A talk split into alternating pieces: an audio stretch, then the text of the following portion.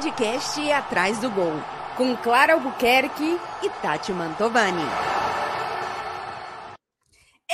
Está no ar o seu, meu, nosso Atrás do Gol, o seu podcast favorito. Diga que sim, dona Clara Albuquerque. Eu digo que sim, digo também muito bom dia, boa tarde, boa noite, boa madrugada, boa hora do seu relógio. Seja bem-vindo, você que está nos assistindo na mente e você que também está nos assistindo com os olhos. Já se inscreve no canal. Se você fez é, essa loucura de ainda não estar inscrito neste canal, se inscreva, ative o sininho, porque em breve teremos ao vivo. Então, para você é. ficar ligado, se inscreva, ative o sininho, já deixa aquele like bonito, porque eu sei que você vai gostar desse vídeo. E, dona Tati Mantovani, aquele comentário dizendo que você foi o primeiro a comentar, ainda que você tenha sido o 27.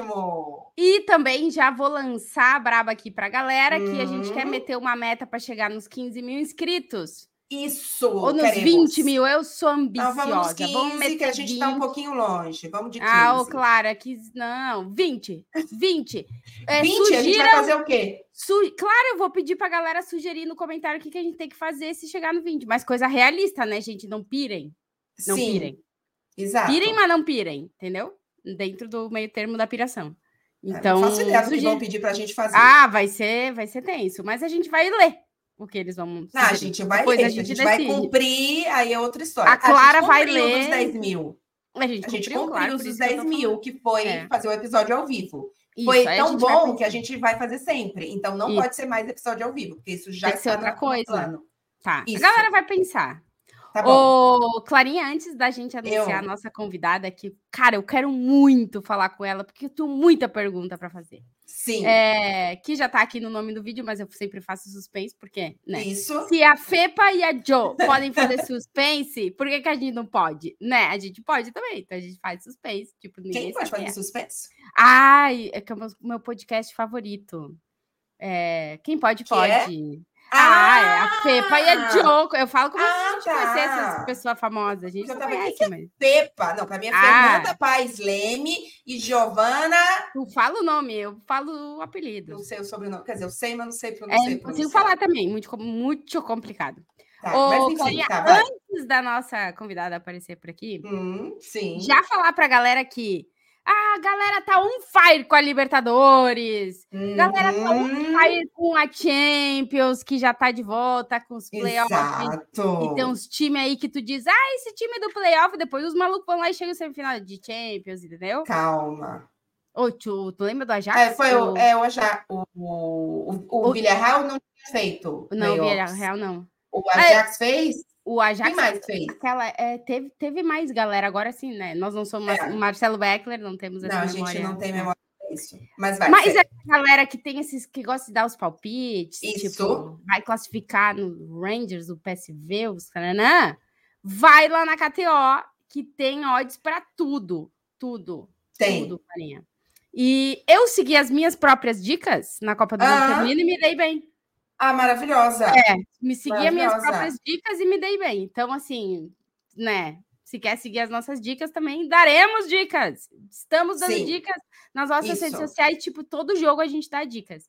E também Isso. já avisar o pessoal que a gente tem cupom de desconto, o cupom TATI ou o cupom CLARA, para o primeiro depósito ganha 20%. É aquela, botou 100, ganha 120, botou 200, ganha 240. A partir de então eu não calculo mais que eu sou ruim de matemática, para não dar Isso. ruim. Mas tem Mas o cupom a- de desconto também. A KTO calcula para você. É, corre lá em calcula. kto.com. Pode usar o nosso cupom no primeiro Isso. depósito e colocar mais emoção na, na partida, porque dá para colocar um monte de coisa, né? Não precisa Ah, ser só, é, ah, o, o Rangers vai ganhar, o PSV vai ganhar, dá para botar um monte de coisa. Então dá para se divertir bastante por lá. Isso. Dona Tati. E chegou então o momento! Sim! Vamos ter convidada hoje nesse podcast, Dona Clara Albuquerque, que é quem? É quem? Vamos fazer o suspense que eu taco ela aqui na tela? Suspense para o que está escrito na tela, Dona É, Lili Nassari! Gente, eu tô, eu amei esse início de podcast já. amei, que, que animação! Ai, que É demais. assim. É Ó, assim. Isso. uma sugestão pra galera aqui dos 20 Ah. mil, uma dancinha, gente, já que sou Ah, eu. Eu, sabe, eu hoje. tinha Sabia que ela ia certeza falar. que ela ia falar isso. pior que a galera vai querer isso daí, Clara. E eu a gente, o ma- e o máximo que eu e a Clara sabemos fazer é a dança do Siri, entendeu? Nada Então, disso. assim. Eu danço maravilhosamente bem. Eu Ah, só é, não danço agora. Vale pra né? Aquela, né? Uai, Ai, tá é. louca? Eu então sou vai dar formada muito. em balé clássico, já fui Ah, mas tu acha que a galera várias faz coisas. balé clássico? Não, mas eu tenho coordenação, ó. Então, ela pode te ensinar a dancinha, já tá tudo Nossa, certo. 20 eu mil sou um dancinha robô. de Clara e Hum, Tati. Eu sou um robô, gente. Aline Nastari, bem-vinda a esse Ah, que podcast. amor, Thaís, Sério, olha, quando a Tati mandou a mensagem, eu falei, óbvio, né? Com essas duas maravilhosas, como não? Amo demais, referências. Ah, coisa boa te ter aqui. A gente vai te perguntar muita coisa. A gente vai te perguntar muita coisa, porque tu deu, tipo, a volta ao mundo praticamente. Porque a dona Aline Nassari simplesmente cobriu a Copa do Mundo Feminina, gente. Tipo assim, Isso. 800 horas para chegar na Austrália e Nova Zelândia. Não foi fácil. Ela vai contar tudo aqui pra gente, É. Clarinha. A gente Hum. começa falando de Copa do Mundo, não, né? Não. Viu? A, gente Clara que começa- manda. É, não, a gente começa pelo começo, Tá. porque a gente sempre começa com conta um pouquinho da sua trajetória, da sua história. Eu, inclusive, para quem não sabe, trabalhei com Dona Aline Nassari em persona, em loco, no Brasil, Ai, porque, sim. obviamente, quando eu trabalhava no esporte interativo no Brasil, trabalhava junto com Dona Aline Nassari. Então, Aline, conta pra gente um pouquinho da, da sua trajetória. Pode começar com quando você decidiu que queria fazer jornalismo, sempre, sempre quis trabalhar com futebol, bababá, e aí vem na trajetóriazinha. Ó, eu decidi que eu queria fazer jornalismo para trabalhar com esporte. E foi já na reta final, assim, do vestibular. Acho que a maioria de nós, né, tem um pouco disso, né? Porque. Ih, tem um ursinho meu aparecendo aqui. A gente tá. Eu adorei o cenário. Adoro. É, mas vou falar que eu tô. Eu falei pra Tati, né? Eu tive um problema aquela, que já vai mudando de assunto. Eu tive um problema. Ah, bem-vinda a este podcast. Exato. Tive que colocar no celular o negócio, vocês vão ver. cê- Aqui é realidade. O negócio vai caindo. De vez em quando eu vou ter que dar uma ajustada aqui, porque é o que tá rolando. Mas, enfim, eu no. Eu já no ensino médio eu não sabia o que eu ia fazer no vestibular. E o mais louco é que eu gostava muito mais de matérias exatas do que de humanas. Assim, eu era muito Olha. melhor em, sei lá, química. Tanto que as minhas não específicas no vestibular, eu fui muito bem, assim, sabe? Química, física, eu curtia. Matemática não era tão boa assim, mas eu gostava também. E não gostava de história, que eram as minhas específicas. Mas eu amava futebol, sempre amei. E aí, quando eu era mais nova ainda, tipo, 10 anos, 12 anos, eu era a tabela, a tabela do, do Brasileirão ambulante no colégio, todo mundo me perguntava, porque eu ficava ali olhando, eu me amarrava. E aí, já na reta final, uma amiga minha virou e falou: Cara, você gosta tanto de futebol, você tinha que trabalhar com isso. Por que que você não faz jornalismo? Eu falei: É isso, é o que eu quero. olha assim, aí. Olha aí. Mas foi muito na reta final. E aí eu fiz vestibular, aí entrei na UFRJ, mas desde o início eu já sabia, eu tive algumas outras experiências de estágio, mas desde o início eu já sabia que eu queria trabalhar com isso, assim. E aí eu fiz é, assessoria de imprensa, comunicação interna. Só que eu sabia que se eu queria trabalhar com isso, eu tinha que ter uma experiência na área de esporte para poder para poder seguir ali, né? E aí eu já na reta final da faculdade, eu estava trabalhando numa assessoria de imprensa que eu era contratada, não era estagiária mais. Mas- E aí eu ganhava muito bem por isso, tinham contas que eram minhas e tal. Mas aí surgiu a oportunidade de trabalhar na época no, no esporte interativo, que, enfim, ia ser uma realidade financeira muito diferente da que eu tinha, mas ia ser a minha oportunidade de trabalhar com esporte, mas a minha vaga era uma vaga de produtora, mais uma vaga dentro da reportagem. E aí, em 2010, isso, eu entrei, eu não esqueço porque o dia foi bem aleatório, eu entrei dia 31 de outubro de 2010. Quem entra para trabalhar no dia 31 de outubro, último dia do mês? Sim. Eu entrei porque parece que o chefe, o chefe de reportagem na época ia ter filho e tal, então precisava de uma pessoa que o mais rápido possível entendesse do processo para fazer parte e tal. E eu entrei. E entrei de uma forma muito louca, porque o meu trabalho era chegar três horas da manhã. A Clara sabe que momento é esse, que Ah. fase é essa da vida. Mas o meu trabalho era chegar três horas da manhã na empresa. Eu, eu ainda como estagiário, eu ficava três horas da manhã. E aí ficava para preparação de um programa que tinha logo de manhã, e tinha que pegar vídeos, pegar baixar algumas coisas e tal. Só que eu já estava dentro da área da reportagem, e aí trabalhando como produtora, e aí, enfim, teve uns problemas com o chefe de reportagem, ele acabou saindo, e eu era a pessoa que era, virei o braço direito dele, então eu meio que tinha mais um pouco a noção dali, apesar de ter muito pouco tempo de casa ainda. E aí eu lembro que quando ele saiu, me chamaram para conversar, me colocaram assim numa sala e tal, falaram, não, acho que ele vai embora, não sei o quê. E aí falaram, falou, ah, você sabe que muita coisa vai sobrar para você. Eu falei, olha, o que quiserem de mim, eu tô aqui pela empresa, mas o meu sonho é ser repórter. E aí a gente te, tinha uma chefe na época, que era a Michelle Chalup, que virou para mim e falou: se seu sonho é ser repórter, você vai ser repórter. E aí, desde então, eu comecei a fazer testes, aí gravava passagem, às vezes fazia off, nananã. E aí, em, ju em junho de 2011, eu não tinha nem um ano de empresa ainda, eu já comecei a ir para o ar e comecei e virei repórter, e aí depois todo o processo. Ou seja, se eu pensar que a TNT é uma extensão do esporte interativo, que de fato é, eu estou na empresa desde 2010. A gente está em Nossa. 2023, né? Uma vida aí na frente, né? Sim. 13 anos já que eu tô que eu tô trabalhando lá e aí várias oportunidades, enfim, nesse processo até aqui. Eu digo para todo mundo que sempre fala: "Ai, mas o que que você sugere para quem quer começar?" Eu falo: "Cara, a oportunidade que eu tive, eu acho que hoje em dia não existe mais no mercado, né? Porque eu tive uma oportunidade de que também é arriscado, mas de errar fazendo. Eu meio Sim. que né, é com a cara e com a coragem, porque vai e faz. para fazer isso e eu podia errar ali. Acho que hoje em dia não existe mais tanto esse espaço, mas existem as redes sociais, que é um espaço que acho que dá para fazer um pouco a mesma coisa. Mas aí eu, eu sempre falo isso, assim, que eu acho que eu, eu, eu tive um pouco, tive uma pessoa, óbvio, que brigou por mim, mas tive muito de eu me, me colocar e dizer que eu queria e correr um pouco atrás daquilo, mas tive um pouquinho do fator sorte também de me colocar no lugar certo na hora certa. É, mas é estar preparada, ainda que, claro, uma preparação é. que, que hoje é diferente, né? Porque a gente, na nossa, acho que na nossa época, é, em, em, em estágios diferentes, a gente foi colocada no ar, ou a gente começou a carreira, digamos, já no ar, com pouquíssima experiência no ar, né? Porque se a gente pensar, olha isso, em 2010, 2011, não é o que a gente vê hoje da quantidade de gente que tem canal no YouTube, que começa a fazer é. vídeo no Instagram, que já está totalmente assim familiarizada com a câmera para depois entrar, digamos, numa TV aberta, numa TV fechada, fazer coisas maiores. Eu lembro que assim, as minhas primeiras vezes, as minhas primeiras reportagens, eu lembro que eu comecei ainda, isso ainda era, eu ainda era estagiária, mas já era reta final assim de faculdade, que depois inclusive eu saí da área e depois voltei. Mas ah, uma das minhas primeiras coisas assim, era, era de uma TV, eu não sei se a Tati já sabe disso, mas a Aline não deve saber. Era uma TV ferry, que era a TV que passava no ferry boat, que fazia a travessia entre Salvador e a ilha de Taparica. Então era um programinha, não lembro quanto tempo a viagem durava, sei lá, 30 minutos, era mais, eu acho, mas enfim. É, tinha durante essa travessia, passava na televisão para quem estava fazendo essa travessia no barco. E aí era só matérias assim ligadas ao recôncavo baiano, a esportes, mas, por exemplo, natação, travessia, vôlei de praia, eram umas coisas ligadas assim à, à, à regiãozinha mesmo. E eu fui fazer uma, e nem sempre era esporte, e eu fui fazer uma matéria que era sobre, eu, não, eu não lembro mais o nome, gente, no, a novena, novena, né, novena de Santo Antônio, é, deve ser. para casar. É. E é uma coisa grande na Bahia, no interior da Bahia, isso é muito forte na ilha, é, né, que tem, querendo ou não, são cidades menores e tal. Eu fui fazer uma matéria sobre isso, e foi uma das minhas primeiras matérias. E eu tinha que fazer uma passagem dentro da Imagina. igreja. Imagina, é claro. Ou era na entrada da igreja, não lembro mais.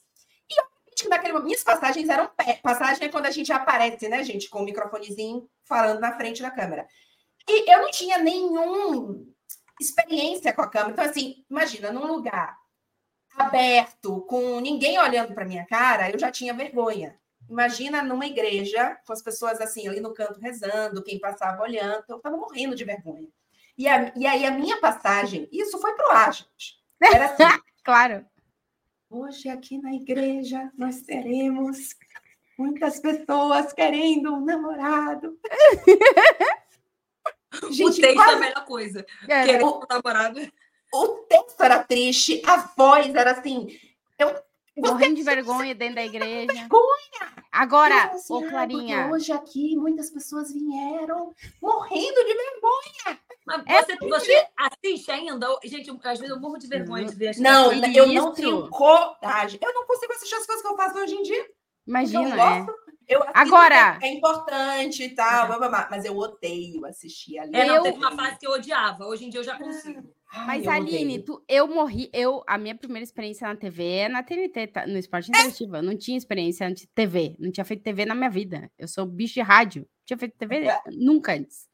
Tá, é o meu primeiro, a minha primeira gravação é lamentável, eu não sei até hoje como eles me contrataram, mas me contrataram. Não é lamentável, mas É eu lamentável. já vi. E É é, horroroso. assim, você É faz, hor- gente, bichinha, é ela, não- ela, é a primeira horroroso. vez que ela tá- É horroroso. Eu duvido. E aí a minha primeira pergunta, tu já.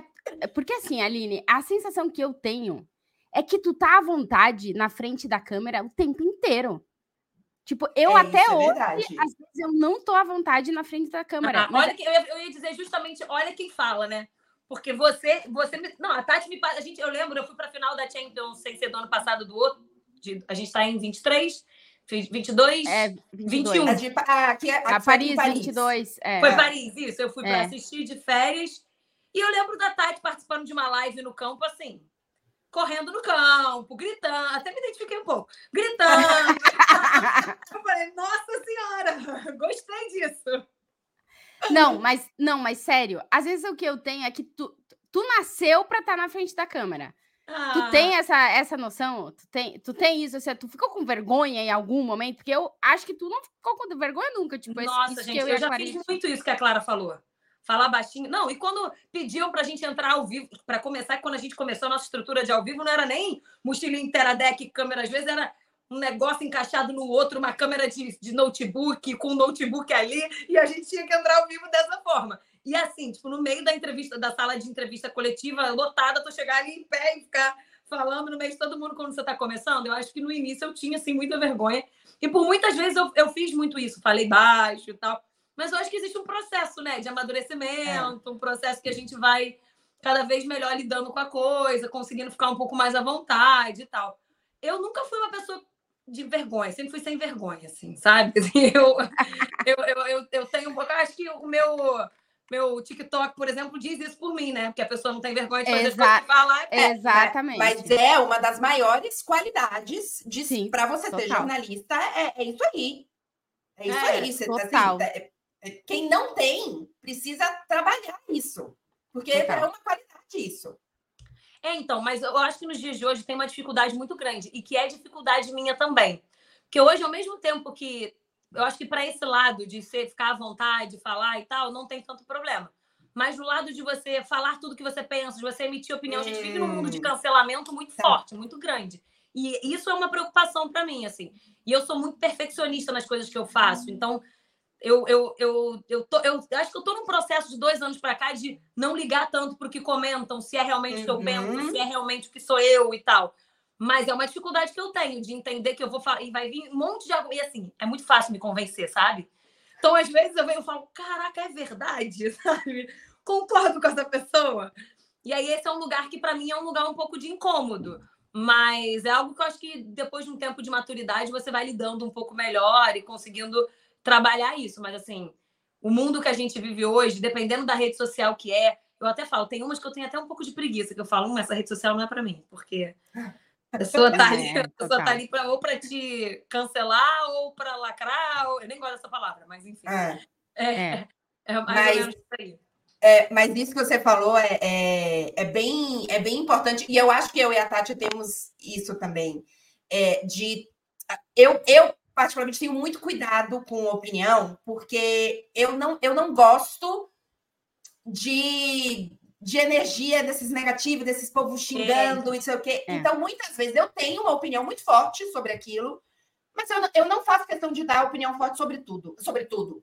É, eu- ninguém tem opinião forte sobre tudo, e, e quem tem opinião forte sobre tudo, para mim, tá errado, porque você não sabe de tudo. Mas as mesmas coisas que eu sei, então vou dar exemplo aqui, ah, futebol italiano. Eu eu tenho muita propriedade sobre, em todas as minhas opiniões de futebol italiano, mas ainda assim, eu tenho muito cuidado e eu tenho muito receio de dar algumas opiniões, porque eu não, eu não tô afim do, do retorno, sabe? eu não tô afim. Então, assim, É, então. se eu for para um programa comentar, ok, eu tenho que dar a minha opinião ali, ainda que né, seja, seja sempre né, um pouquinho mais pensada e tal. Mas eu vou, eu não vou gratuitamente dar a minha opinião no Twitter, porque não estou afim de receber, sabe? De ficar ouvindo. Não tem, não tem estômago também, não é só, sabe? Não é só medo, é às vezes assim, porque eu não sou obrigada, E pra quê, né? sabe? Pois Pra é. quê? Eu sou essa pessoa do tipo, o que, que isso vai me trazer de benefício? Hum. O que, que isso vai me trazer de malefício? Ai, será Pois que eu é. preciso mesmo? Sabe? Bota as coisas na balança. Será que eu preciso ouvir tudo que eu vou ter que ouvir? Será que eu vou ter que. Ai, não tô afim de entrar nessa briga. Isso não é. E ainda tem uma coisa: a gente é repórter. Então, assim, no fim, não é nossa função principal. Eu entendo que quem é comentarista, a função principal é dar opinião. A nossa é uma consequência do que a gente vê, do que a gente assiste, Sim. do que a gente vive, né? Então, eu acho que em determinados pontos, sei lá, Tati falou da Copa do Mundo Feminina. No dia que me chamaram para entrar ao vivo depois da eliminação do Brasil, eu dei uma declaração muito mais de opinião, mas porque eu era aquela pessoa que estava vivendo aquele ambiente. Então, eu entendi que naquele momento era Uhum. importante que eu desse minha opinião. Mas opinião- opiniões de assuntos que eu nem vivo, que eu nem participo no dia a dia e que às vezes podem trazer mais malefícios e me prejudicar mais do que ajudar, eu sou desse time também. Às vezes eu prefiro me proteger. Então Ah. a gente é todo mundo do, meu, do mesmo time aqui, viu? É. Sim. Opinião É. por opinião, eu também. Eu, eu sou que nem a Clarinha, assim, eu tenho umas opiniões muito fortes sobre alguns temas, é, mas também só opino que eu realmente acho que, que merece a a- que as pessoas merecem escutar o que eu tenho que falar, porque opinar por opinar. E a gente está num, num momento do jornalismo que é, é meio estranho, né? Tu tava falando ali que, que, que tu começou em 2010, né? Bom, eu e a Clara, a gente é velha, mas velha, velha, velha. Eu não vou nem falar quando que eu comecei. É, para não passar vergonha nesse podcast. Mas Ah, de lá para até vontade, viu? Porque eu vou te falar, porque nas últimas vezes, todos os papos que eu tive, eu era sempre a mais velha. Então, Capaz. data aí. Se tu é a mais velha, não me convida para os teus rolês aí, porque eles vão me colocar no lugar dos, dos anciãos. anciões. Vai para a mesa agora do eu velho. falava, gente, meu Deus, o tempo tá passando. Mas, ó, eu acho que a galera te conhece assim muito, porque a gente tava falando, evidentemente, pelas coberturas, reportagem. Tu já fez reportagem de tipo, cara, tudo. Tu já cobriu tudo. Tem alguma co- cobertura que tu ainda não fez dentro do teu universo? Assim, do que tu gostaria de cobrir? Porque, cara, tu acabou de. Porque outro dia tu tava no Super Bowl. É, então, É. Super Bowl foi a minha grande cobertura, assim, né? Foi, a- foi a minha cobertura que eu falei, uou, meu Deus, É. eu vou fazer isso? Tipo, e aí ainda era uma, uma situação de eu nem ter total domínio do esporte, de eu ter que Hum. mergulhar naquilo, de eu ter que estudar aquilo. Então, foi algo bem bacana para mim. A Copa do Mundo Feminina também foi a minha primeira Copa do Mundo Feminina e foi muito bacana fazer. E eu acho que o mais legal desse tempo, desse progresso de esporte interativo, é que a gente também se jogou em vários esportes diferentes. E eu, Uhum. pelo menos, não sei vocês, mas eu divido muito o tipo de cobertura, né? Quando é uma cobertura que eu faço transmissão, quando é uma cobertura que eu só faço. Eu, eu acho que são sonhos diferentes, assim. Então, por exemplo, a gente transmitiu por muito tempo Superliga de vôlei. Então, eu, eu, eu fazia muitas transmissões de Superliga de vôlei. Eu fiz transmissão de MMA, que era uma coisa que eu também Caraca! super pequena, assim, né? Não era uma coisa, tipo, em escala global, né? Não era uma competição nacional, era uma é, internacional, era algo menor. Então, e a gente fazia aquilo também, que era uma experiência super diferente, que eu falava, gente, que a gente ainda fazia numa pegada de reportagem que a gente não vê no UFC da vida. A gente ficava ali na beira do octógono, via o cara todo ensanguentado e? Nossa senhora! São, são experiências bem diferentes que eu acho que eu pude ter no processo até aqui. E aí, a, a Copa do Mundo e a Olimpíada, as minhas duas coberturas tinham sido no Brasil. E aí eu tinha muita vontade de fazer uma Copa do Mundo fora do Brasil, que eu acabei fazendo ano passado quando eu fui para o Catar. E Olimpíada eu não tenho ainda uma outra fora do Brasil. Tem Paris ano que vem, mas. Vem né? pra Paris! Sua tá aqui! Mas, né, tá, já temos aí, não sei como é que vai ser até lá, mas é uma, uma cobertura que eu, vivendo em outro país, é muito diferente quando você vai para outro país, porque a cultura é diferente, as coisas que você vive são muito diferentes. É muito diferente quando é em loco, quando é em casa, assim. É. Mas eu, de fato, já fiz muita coisa diferente, muita coisa aleatória. E a gente tinha muita coisa de esportes olímpicos, né? Então, Sim. assim, judô, eu fiz muito judô. A gente era a emissora no mundo, a segunda emissora no Caraca. mundo que mais transmitia judô na época. Olha, nem eu Caraca! sabia disso aí. Nem eu sabia disso. É. Que É, a isso, gente judô? tinha muito judô, muito.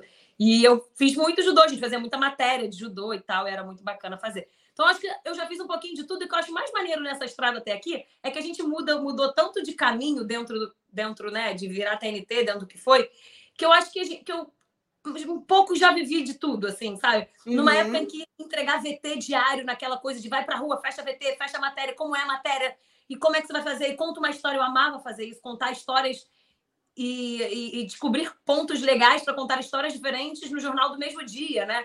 Que era matéria, e depois a gente mudou para uma programação que era toda ao vivo, então era o tempo inteiro apurando e entrando ao vivo o dia inteiro né, dos, dos treinos. E aí, enfim, hoje a gente tem uma coisa completamente voltada para a rede social. Eu acho que isso me forma uma profissional diferente, assim, Uhum. de ir para lugar e saber. Eu ouvi uma coletiva e falei: não, isso aqui é para TV, isso aqui é para rede social, isso aqui a gente pode produzir isso e tal. Então, eu acho que esse é o lado positivo desse caminho grande no tipo de empresa que eu fui criada até aqui. Que eu acho que me deu, assim, uma. Como é que é a palavra, gente? A facilidade. Versatilidade. É. Versatilidade, eu ia falar É. isso. Aquela palavra que a gente usa sempre para jogador. Era isso que eu ia É. dizer. Eu acho É. que me dá uma versa- versatilidade que é bacana, assim, né? De jogar em todas as, as posições um pouco. Aí hoje, por, hoje em dia, acaba sendo muito assim. A gente tem, sei lá, transmissão do Brasileirão. Esse fim de semana eu vou fazer Atlético Paranaense Fluminense. A gente vai fazer uma entrevista, provavelmente. Então, assim, eu já sei todo o processo, às vezes, de marcar a entrevista e de quando faz, o que, que vai para o digital, o que, que vai para a TV. Eu acredito que vocês 100% também. Eu acho que essa formação a gente tem hoje é até um privilégio. E eu vi muito isso lá agora, assim, que eu tive Sim. mais relação com as meninas. Eu não vejo as pessoas do nosso meio saberem ler a rede social como a gente sabe. Ah, É, não, então, é. A, a Bizarro. gente, assim, no cria de esporte interativo e TNT, e eu acho que hoje isso, em algumas empresas, tem algumas posições que tem um pouco mais, mas a gente faz absolutamente tudo. Tudo. Tudo. A gente faz desde, assim, a gente, ainda que não faça no momento, mas a gente sabe fazer, desde a produção do, sei lá, da, da entrevista até a edição quase final de um VT, assim. Então, é, é uma, uma, uma qualidade conseguir fazer tudo isso hoje que dá pra gente Uhum. uma possibilidade muito grande de mundo, né? E, e uma coisa que você falou que muita gente né, pergunta, ai, dica para jornalismo, dica para não sei o quê, bababá. Primeira coisa, se joga, né? Enfim, hoje em dia Se atira, que tem um diferente. monte de caminho. é, É. diferente da nossa época, que assim, para a gente começar a fazer aparecer, era na televisão. A gente não podia, de repente, criar um canal no YouTube e crescer no YouTube e depois ir para a TV. Gente, a gente começava, tipo assim, a primeira vez que a gente aparecia já era no, era era no ar. Fosse na, fosse na rádio, fosse na TV, assim, era assim que a gente aparecia. Então, a primeira coisa, né, é essa de se joga, cria aí o canal. E, e ainda, ah, vou criar o canal, mas ninguém vai assistir. Não é para as pessoas assistirem, é para você se sentir bem na frente da câmera, você criar relação, você, né, você evoluir. E a outra coisa é essa, aprenda um pouco de tudo, porque assim, a Aline foi para a Copa do Mundo agora sem câmera, né? Você foi Sem sozinha. Eu fui porque a gente, é, o nosso pacote inicial que a gente iria fazer de produção era uma produção voltada para o digital. Era uma parceria que a gente tinha, que a gente tinha uma meta, acho que de 100 vídeos para produzir para uma rede social específica. E aí, é, a gente, aí, enfim, a gente conversou sobre isso, como a gente ia fazer e tal. Mas uma vez eu indo, eu ia produzir para todas as nossas mídias, obviamente. claro. Então, eu até, inicialmente, a gente até pensou de eu nem levar câmera, porque era uma coisa muito vídeo vertical, de eu gravar. Eu falei, não, mas a gente conhece bem a nossa, né, a nossa É. praça ali. Aí eu É, falei, tenho certeza que vai. Ah, entra ao vivo aqui, produz um VT para esse programa aqui e tal. Eu falei, gente, não, preciso levar câmera, porque uma coletiva gravada com câmera é uma outra coletiva. Um sim. treino, para eu conseguir imagem bacana de treino para rede social. Não existe a diferença assim de celular para câmera. Então eu Sim. falei, não, acho que faz sentido a gente levar câmera e todo mundo concordou. E aí é isso, né? Eu fiz um pouco de tudo. Eu fiz, fechei matéria, produzi os Sim. conteúdos para rede social, mas foi uma cobertura muito diferente para mim em relação às outras, porque teve muito essa pegada que eu não, não tinha feito antes, né? A gente tinha isso, uma meta enorme de 100 vídeos para produzir até o final da Copa. Quando chegou o segundo jogo da seleção, falei, gente, quantos vídeos a gente já produziu? 154. Não, pelo amor de Deus. Que isso! Eu fiquei de cara também, falei, caramba. Mas também porque as meninas que estavam aqui produzindo eram super boas e tudo que eu mandava elas usavam. Eu mandava várias imagens de treino, elas cortavam em várias e subia e tal. Então, assim, a gente conseguia coletiva o treino e os vídeos que eu fazia contando historinhas, procurando Claro. histórias lá e tal. Então tinha um pouquinho de tudo, mas assim, eu fiquei bem impressionada com a nossa capacidade de inventar coisas, né? Porque às vezes eu não tem nada. Ô, Ali, Sim. o que me chamou a atenção, assim, é, eu acompanhei a, a cobertura da Copa do Mundo Feminino, até porque eu tava com uma grande expectativa. Pra quem me acompanhou e me ouviu aqui, sabia que a seleção espanhola ia chegar É. longe. Isso é, É. Porque eu tava com uma expectativa realmente grande da, da seleção espanhola, eu tava, cobri- e tava acompanhando, acompanhei todos os amistosos antes para a Copa e tal. E me chamou a atenção na cobertura da seleção brasileira.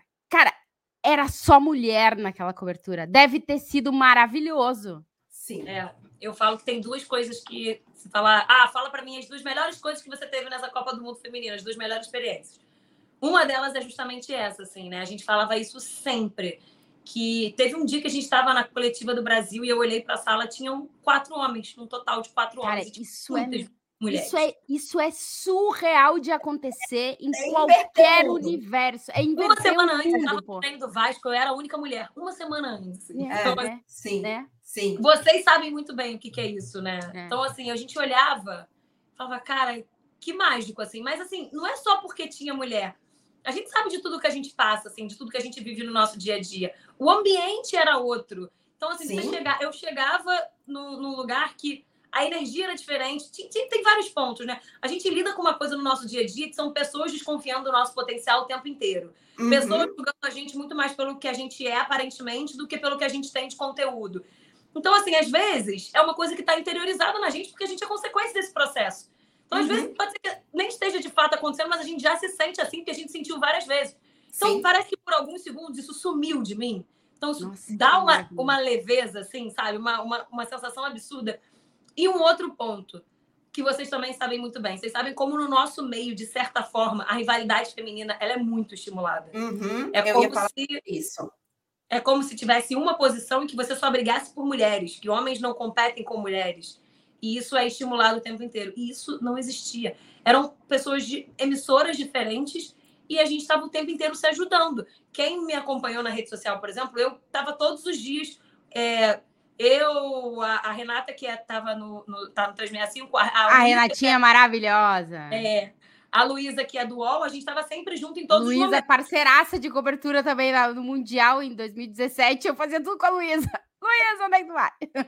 Não, Luísa, uma queridaça também. Queridaça. E aí depois a gente foi para Melbourne, a Mari Spinelli e também sempre com a gente, a Tamara, que trabalhou com a gente lá também, que está na Jornal TV sempre com a gente. A Globo, as meninas da Globo tinham uma escala um pouco diferente, mas no início a gente estava sempre junto, porque a gente ficava sempre nos mesmos hotéis. E mais do que isso, era de se ajudar mesmo, assim, sabe? Sim. putz, amiga, eu não vou conseguir fazer essa pauta aqui, não serve para mim, acho que ela é boa para você. Ela, sabe, a Luísa no UOL tem uma coisa de hard news muito mais pesada. Então, em vários momentos eu falava, cara, eu acho que isso aqui é bom para você, tipo, pode render para você, para mim. Então a gente se ajudava uma a outra, não tinha essa. Às vezes uma fazia e falava, pô, faz também e tal, sabe? Tipo, rendeu para mim, acho que vai render para você também. Era um clima assim que eu nunca vivi numa cobertura. Foi o Cara, melhor clima de cobertura que eu já vivi na minha vida. Então, uma coisa de força, de potência feminina, assim, que, nossa, acho que eu, sei lá, não imaginava viver nada parecido tão cedo. É, Tá eu- eu inveja tua É, agora, que é a sacanagem. Amanhã tô eu lá sozinha, 70 pessoas, só eu lá na do é, Elvis. a gente, antes, antes de começar o, o episódio, a gente já tinha começado a falar e, e que eu ia contar desse negócio de, de presença de mulheres e tal, etc. Na sexta passada, eu fui, eu to- toda sexta aqui, tem a prévia do PSG, né? Não tinha nenhuma mulher além de mim. E assim, não estamos falando, porque na Juventus e futebol italiano em geral, é, a gente tinha ali no dia a dia, por exemplo, não em jogos de Liga, de, de Liga dos Campeões, são coberturas maiores, então, de fato, vem muita gente de fora, tem o outro clube. Mas a cobertura, por exemplo, de dia a dia da Juventus, numa coletiva, às vezes tinha 10, 15 repórteres, e aí tinha, sei lá, duas, três mulheres, mas são é, é menos gente, né? A do PSG devia ter umas 30 pessoas. E assim, eu era a única mulher. Todo, todo o resto era, era homem. E, mas uma coisa que me chamou muita atenção na, na cobertura de vocês, e eu vou falar o vocês, Aline, porque, obviamente, eu acompanhei muito pelas redes sociais. E eu amava que eu, assim, eu via os seus stories e eu via a Renatinha, a Nathalie, a Mari, A Nathalie, a- sabe? Aí eu via os stories da Nathalie, aí eu via você, aí eu via a Renatinha, aí eu via a outra Renata. Então, assim, a sensação que eu tinha é que vocês estavam todas juntas. Não foi só vocês estão. o que passou para a gente, eu tenho certeza que mais gente acompanhou, porque, obviamente, segue muitas repórteres, né? Que são as pessoas que estão né, na frente do- dos, dos meios do Brasil. A sensação é que era uma cobertura, sabe, em conjunto? Porque no seu stories eu via o, a, a, a, a repórter da Globo, a repórter da SPN e a repórter da 365. No da 365, eu vi a repórter da ESPN e a repórter do Sala de É, Eu ficava, gente, que coisa maravilhosa. Elas estão sempre juntas, elas estão no mesmo carro, elas estão uma do lado da outra na coletiva. Então, assim, eu achei maravilhoso. E é essa energia que você falou muito, é, eu senti muito aqui. E, e foi muito gostoso acompanhar essa Copa do Mundo com vocês. Foi demais. É, foi demais, sério. Ai, eu, eu, ai. Eu falei pra. Eu, eu, eu até tava pensando, cara, eu tenho que fazer um post marcando elas tudo, porque a cobertura de todas foi muito maravilhosa, assim. E é o que a Clarinha falou, a gente sentia que, que tava. Tipo, que vocês estavam abraçadas, entendeu? Isso. Não, a Foi. gente realmente estava, e é bacana, assim, porque é exatamente isso. A gente estava todo mundo junto, sabe? A gente tava, a gente marcava as coisas, falava, qual o seu horário hoje? Como é que tá seu horário? Pô, vou fazer tal pauta. Quer ir comigo? Vou fazer. Sabe, era assim, era o tempo inteiro compartilhando. E eu até disse, poxa, eu fui sozinha, vocês sabem muito bem como é a vida de quem trabalha sozinha, muito mais do que eu, Uhum. porque essa é a vida de vocês diariamente. E em outro país, sozinha, quando tudo começa, é sempre muito mais difícil. E foi tão fácil, foi tão leve desde o início. É. E eu, eu, no final, eu virei para as meninas e falei, cara, obrigada. Porque só foi do jeito que foi, porque eu tive vocês, assim. Porque tinha tudo para ser o maior perrengue da minha vida. E não foi o maior perrengue da minha vida, porque a gente tinha uma outra. E isso, no nosso contexto, ele se potencializa muito, sabe? Na- no, na- no contexto do que a gente vive no nosso dia a dia. Eu falei da rivalidade feminina que é estimulada, mas também do que a gente passa de ser- sermos poucas ou quase nenhuma é, todos os dias e olhar para o lado e, e- e sentir que tem um braço. Mas eu acho que a gente era assim, porque no fim todo mundo que estava lá tinha um pouco essa mentalidade. E era como se a gente fosse um pouquinho de vocês também, um pouquinho de todas nós. A gente entendia, eu acho que isso liga até um pouco com a história da seleção brasileira. Não sei se Uhum. tanto da seleção brasileira, mas principalmente com a história do futebol feminino no Brasil. Era como se aquilo ali fosse um divisor de águas para todas nós. E aí, e quando a Marta. Eu não, eu não aguentei, eu, eu agradeci a Marta no microfone da entrevista coletiva. Porque quando a Marta. Ah, eu chorava, vendo a. Marta, eu chorando, cara. quando ela diz, há tempos Sim. atrás eu estava aqui não tinha nenhuma, e hoje a sala de coletiva tá cheia, e eu dizia, a É. gente também tá aqui porque você te- esteve aí, né? E é só por isso Sim. que a gente pode aqui. E assim, não é que a gente tá lá, é que eu tô aqui, vocês estão aí, muito por isso, né? Pela, é, pela própria figura da mulher no- na, dentro, do, dentro do, do futebol. Então, pra gente era algo mágico, no sentido de, de representatividade mesmo, de cara, Há um Uhum. tempo atrás eu não tinha nenhuma referência, eu tinha poucas referências. Hoje a gente fala muito de engravidar e eu paro e fico pensando, cara, quais são as mulheres na minha área que engravidaram e voltaram normalmente na vaga delas, sem ter tido nenhum problema? E eu tenho dificuldade em encontrar nomes. É Há um tempo atrás era dificuldade de ter alguém. Então é isso, É. assim, é como se a nossa geração tivesse rompendo algumas barreiras. E aquilo ali foi um marco muito simbólico da, da, da modalidade de futebol feminino. Da mesma forma como olham pra gente desconfiando do nosso trabalho, desconfiam do futebol feminino, era como se estivéssemos Uhum. todas juntas ali para mostrar, olha aqui, ó, sabe, como a gente entrega tudo que a gente, a gente, a gente quer, como a gente pode estar aqui, como, enfim, como tem qualidade aqui também. Então, eu acho que é- foi muito especial, assim. E o, o, o, país abraçou também, né? Então, a- a- a- de Uhum. longe era, pô, a, a, a gente, que eu e a Clarinha, a gente acompanha toda a cobertura de todas vocês, então, tipo, a cobertura foi um troço absurdo. A gente via que as jogadoras, elas estavam numa Copa do Mundo, elas não estavam, tipo, ah, lá disputando um torneio. Tinha uma estrutura de Copa do Mundo para elas, Hum, né? Sim. E aí chegou num lugar onde os estádios estavam lotados para assistir elas. A expectativa das. Eu, eu assisti uma matéria, eu não sei de quem foi, porque eu assisti todas. É, férias você no Brasil, exato. eu assistia todas. É, mostrando a, a- pessoas numa loja é, falando quais as camisas de quais jogadoras eram mais vendidas. Nomes de jogadoras na camisa e as pessoas queriam a camisa da Suncare, sabe? Ou, Não, ou da. Marta. Caraca, é, é tipo assim, eu, eu tô aqui, é, e eu faço essa pergunta porque eu fui na comemoração da seleção espanhola, todos os poréns da seleção espanhola, mas, cara, a- tinha 20 mil pessoas esperando o time feminino da Espanha, campeã do mundo, as gurias de 20 anos que ganharam, demoraram três Copas para fazer o que os guris demoraram 60 anos. É. Tinha 20 mil pessoas lá e a 70% eram mulheres. Então, eu tava sozinha Tá. lá, na uma da manhã, só que eu, Não- a gente tava junto, entendeu? Tinha um Tati, monte de os mulher. estádios eram assim. Era assim, né? É porque lado, eu digo, o deve ter sido cheio muito de mulher, assim. crianças, meninas, assim. Tanto que eu falei para vocês ali lá atrás, falei assim, ah, tem dois pontos que me marcaram muito nessa Copa. Um foi a, a Copa de muitas mulheres de cobertura de imprensa. A outra, Até falei, eu tenho que levar um gorrinho desse para minha casa de qualquer jeito, escrito Matildas. Matildas. Matildas.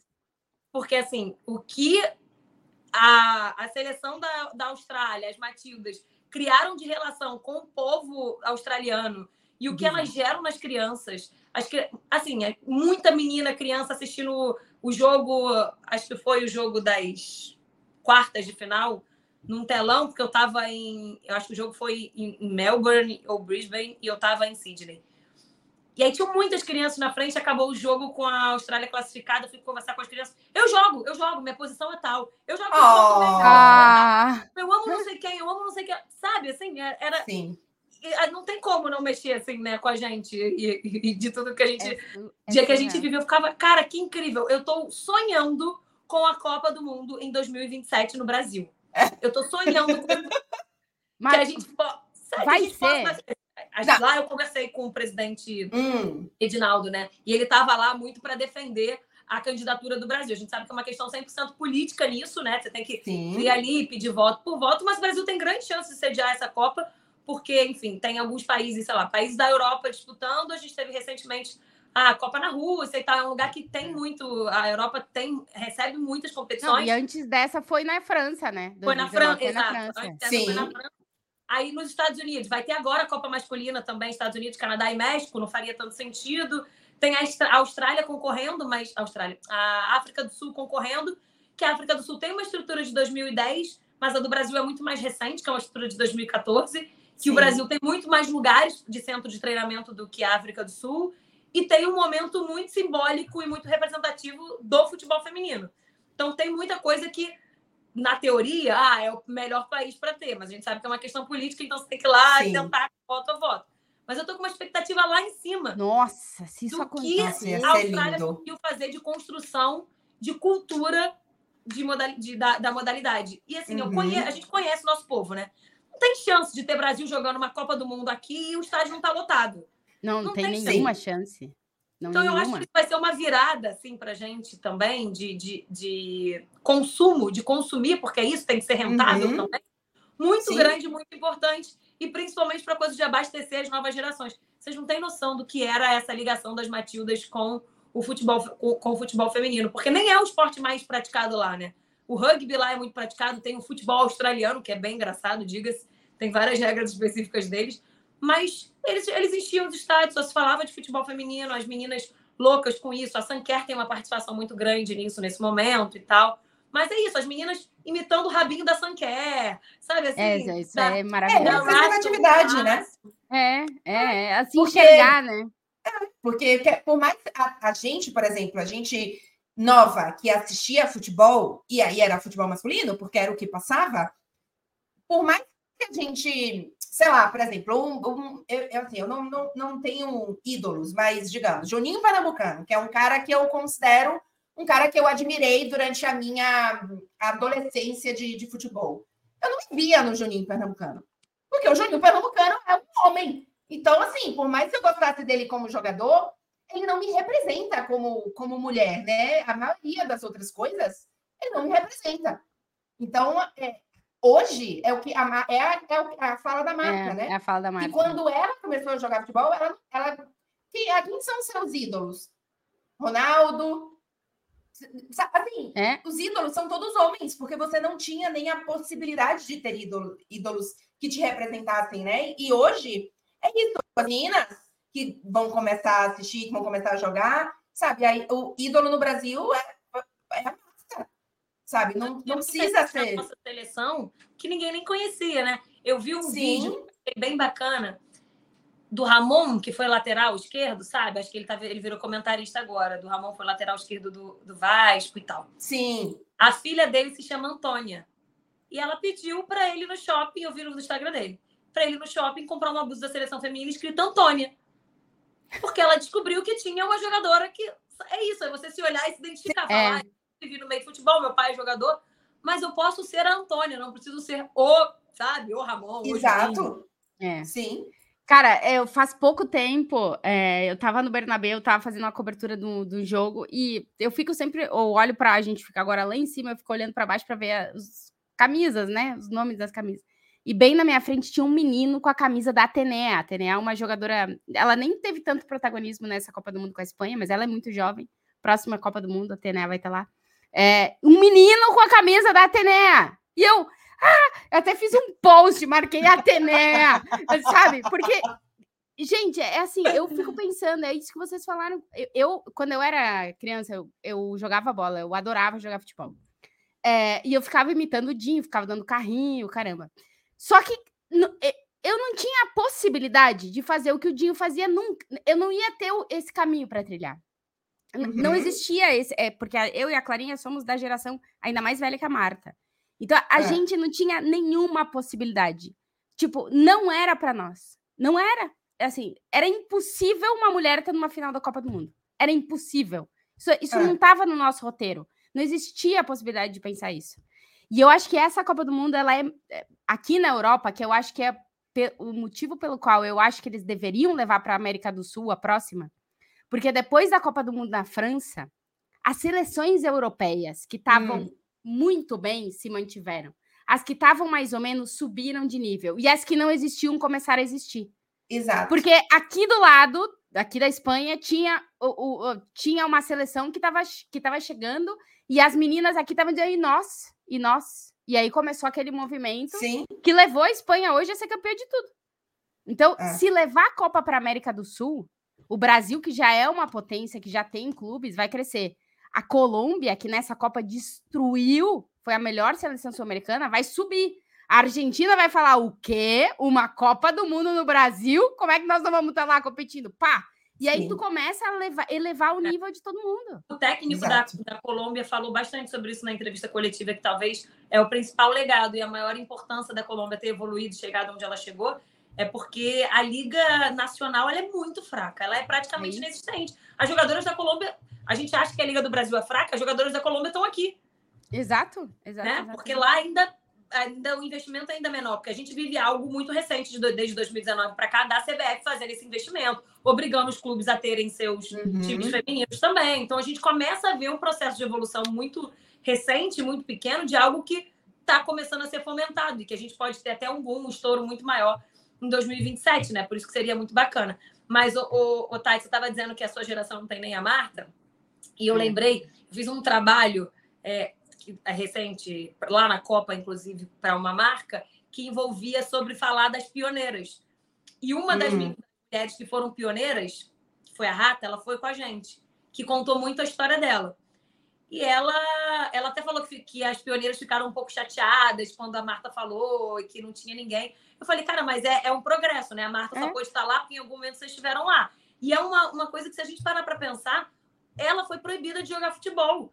Quando uhum. ela começou a jogar uhum. futebol era proibido, e ela tem uma história que ela, com 12 anos, toda vez que o pai dela é, via ela jogando futebol, o pai dela batia nela, e depois ela saiu de casa com 12 anos, porque o pai dela falou que não queria ter uma mulher macho em casa porque ela gostava de jogar futebol. Com 12 anos. Isso. É. Então, essa é a geração antes da Marta. É sim. É muito recente, é muito é. perto da gente. É muito, é, é muito, sim. muito, é muito. É, e, e, a Marta, por mais que, assim, claro que existiram antes da Marta, mas a Marta não tinha como ver porque é, é isso. Isso não estava em lugar nenhum. Como não que a tava. Marta, sabe, no interior, sabe, é Alagoas, não é? No interior é. de Alagoas, ia, sabe, ia ver. Não ia, não tinha não ver, ia, não ia, não ia. Não tinha. Não ia. Então, por mais que as pessoas existissem, você não tinha acesso a essas pessoas, sabe? Imagina no interior da Alagoas. Nossa, então... surreal. Ô, Aline, depois dessa maravilhosa, dessa cobertura, assim, qual é que é o teu... Além de bombar no TikTok, é, porque é incrível, eu acho incrível, a tua capacidade de pensar, fazer uma dança com um mascote, mano. e o mascote topar fazer a dança e não a ficar ridículo. Adora, mascote adora. E não coisas. ficar ridículo, Ele porque ama. se eu chego pro mascote e falo, você imagina eu dançando com o mascote. Mas, Tati, o mascote serve para isso. A Aline está fazendo é, o melhor é, uso do conteúdo mas é, com o mascote. O mascote é a parte mais fácil. Difícil é convencer jogador a fazer dança. Que vá. Tem uns jogador que... Pô, tem uns jogador que dançam pra caramba. Tu pede para todos os jogadores que tu entrevista, faz entrevista, inclusive, pra ah, fazer depende. TikTok? Tem uns que eu, que eu, eu, sinto um pouco a vibe, sinto um clima, né? Tem uns que não dá, né? Tu é. vai, o cara vai ficar revoltado contigo. Mas tem uns que, pô, tu, tu sente... Tem uns que eu já olho a rede social antes. Aí, ó. Claro. É todo um estudo. Claro. com vergonha. Eu falo e tal, mas chega na hora fica com vergonha. Me promete, ó, se eu fizer gol, nananã, nananã, mas nem sempre rola, né? Tá, mas aí, como é que tu sabe o que. Tipo, porque eu sou uma ignorante no termo da dança no TikTok. Eu tô no TikTok, mas eu faço vídeo falando, boto os treinos dos meninos e tal. Mas eu não danço, porque eu sou horrorosa dançando, gente, assim. Não, não nasci pra esse negócio.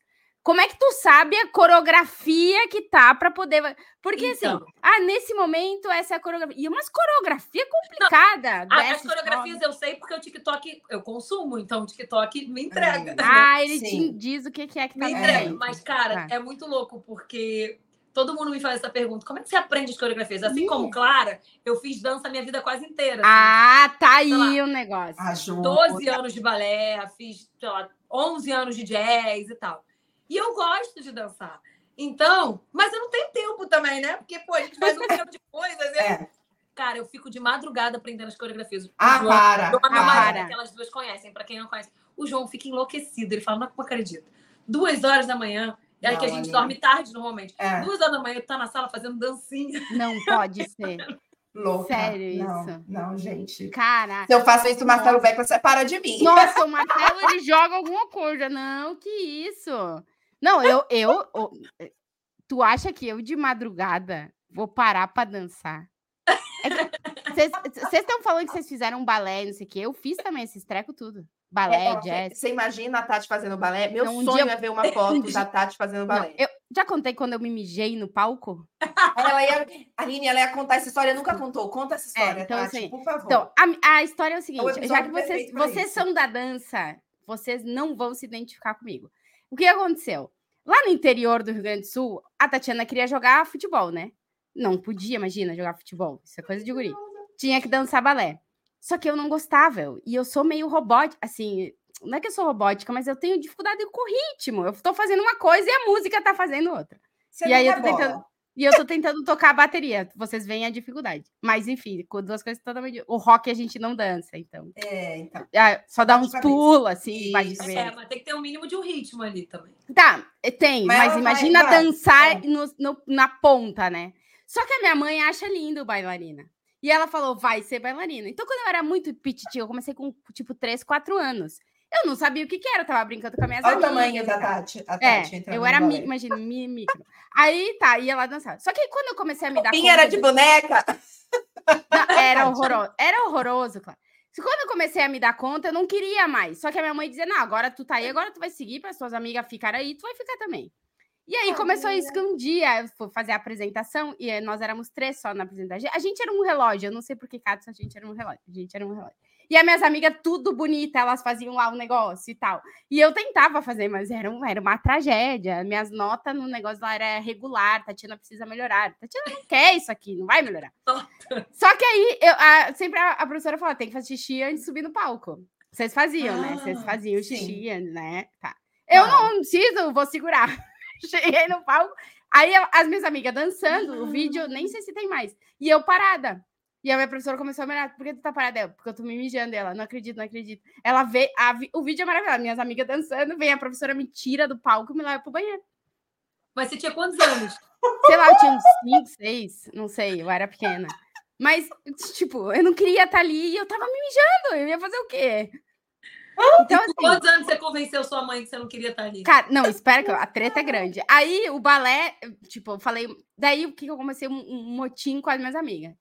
Né, Porque tinha umas que não gostavam, e daí, né, então vamos liderar o motim pra sair desse negócio.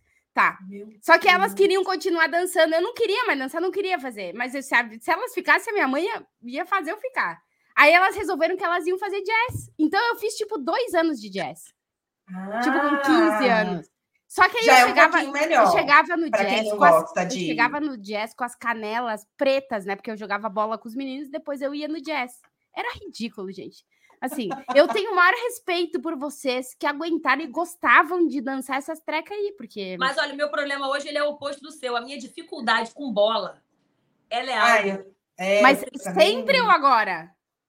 Então, É, o que o meu acontece? A minha vida inteira eu fiz o quê? Eu fiz ginástica olímpica quando eu era criança, fiz Ah, balé, fiz jazz, fiz natação. Mas a minha mãe nunca me. E até estranho que minha mãe fez. Eu até perguntei isso pra ela esses dias, porque ela fez é, educação física. Eu nunca fiz um esporte com bola.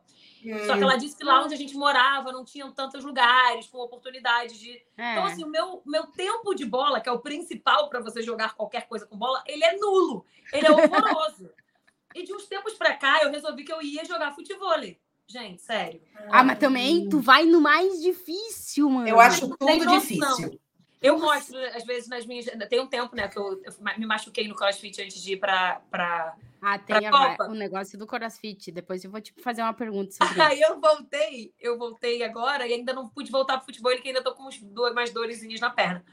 Mas, cara, é triste, porque assim, o crossfit eu vou, e aí, ah, é difícil, eu vou pra caramba, treino, vou num dia, vou no outro, eu vou evoluir no futebol. Tem um dia que tu acerta, tu fala, agora eu tô boa. No outro dia, tu é pior do que o dia anterior. Então, assim, é, é triste. Eu, eu, eu olho pra bola, acerto outro lado, chuto a bola. Tá, mas assim, fu- futebol, futebol, tu chegou a jogar ou não? Não, eu já tentei, assim, de brincadeira com as amigas Sim. e tal, mas muito pouco. E eu falo, cara, eu gosto tanto de futebol que eu acho que eu gostaria de jogar. Eu acho que seria bacana, assim, eu jogar futebol. Só que eu nunca não tinha oportunidade quando era criança, que eu acho que é muito comum da gente, né? E por isso que a É. gente tá falando, tem tanto tudo a ver com tudo que a gente tá falando, né? Sim. Olha como a gente ama futebol. E eu não jogo, não jogo porque não tive É. essa oportunidade quando eu era criança.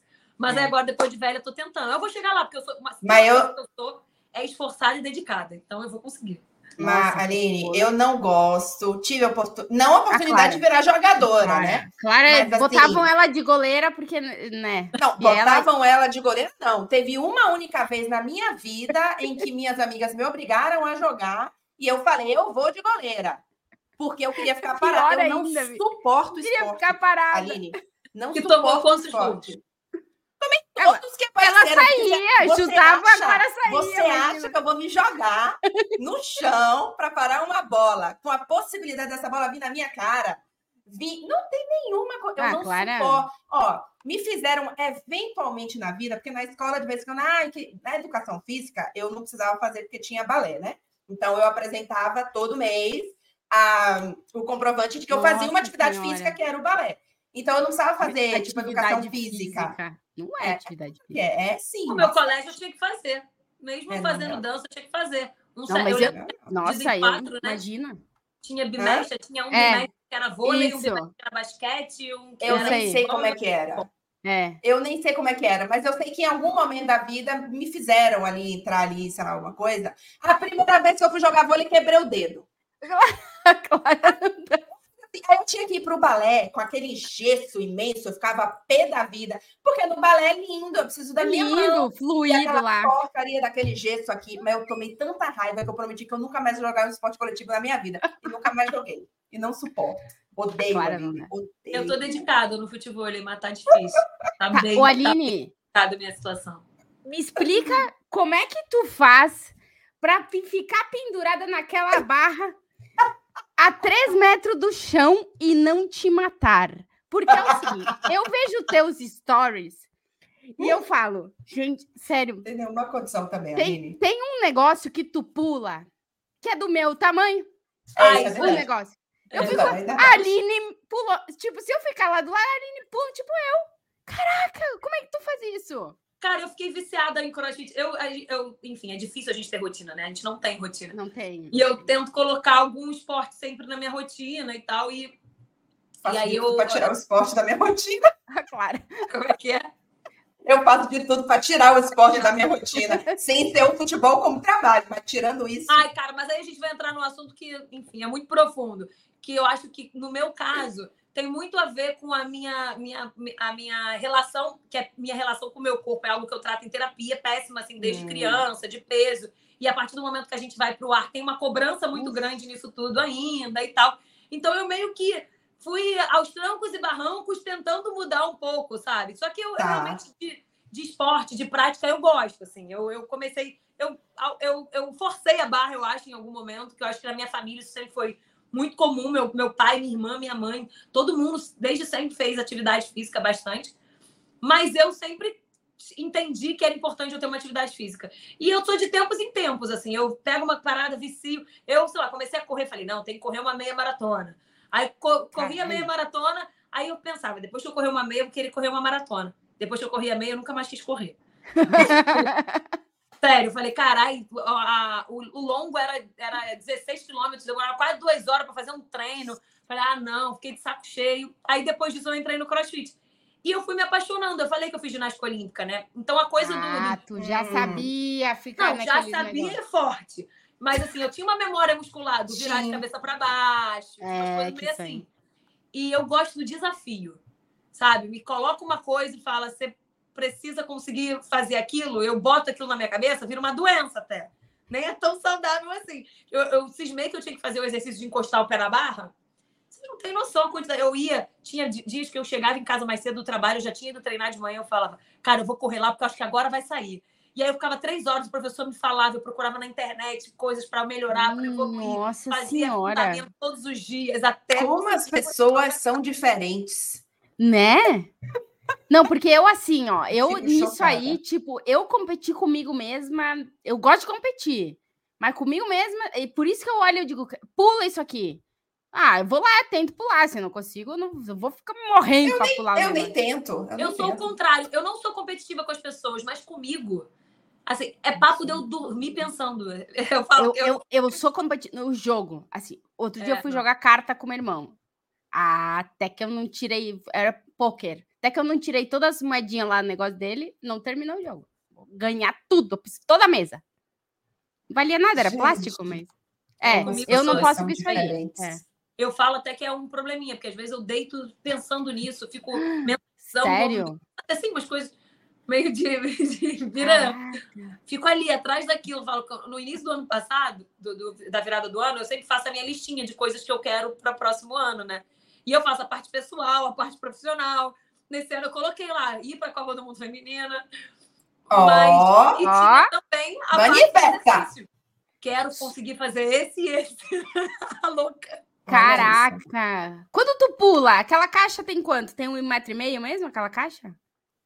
Não, tem bem menos. Não, que, um metro e meio. Tem alturas diferentes. A caixa é bem mais fácil. A caixa você conseguiria. Que fazer. isso, tem que impulsionar tipo o Cristiano Ronaldo para pular aquele é, negócio é, lá? Que é, isso, tipo não?